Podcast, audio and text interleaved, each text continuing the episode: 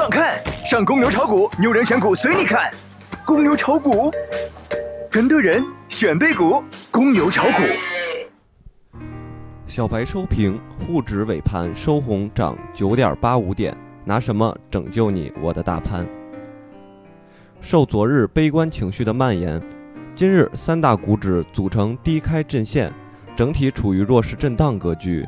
市场焦点逐步转为防御性板块，白酒领涨。下午出现护盘迹象，银行和券商迅速拉升，但是人心涣散。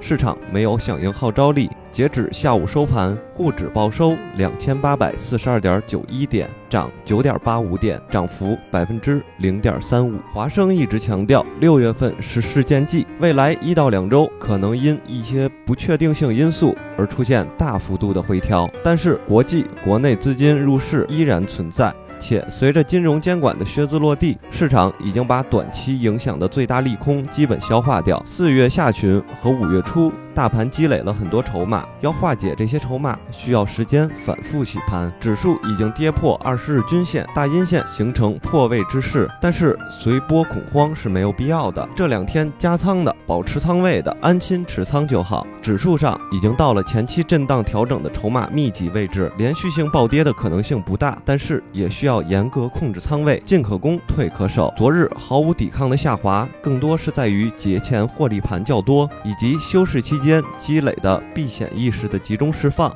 ，A 股下跌如同股灾四点零，人心将彻底涣散，新股发行会再度停止。想要避免这种情况发生，监管层及时出台利好或护盘资金出手，都应该很快有所表现。大家无需过度恐慌，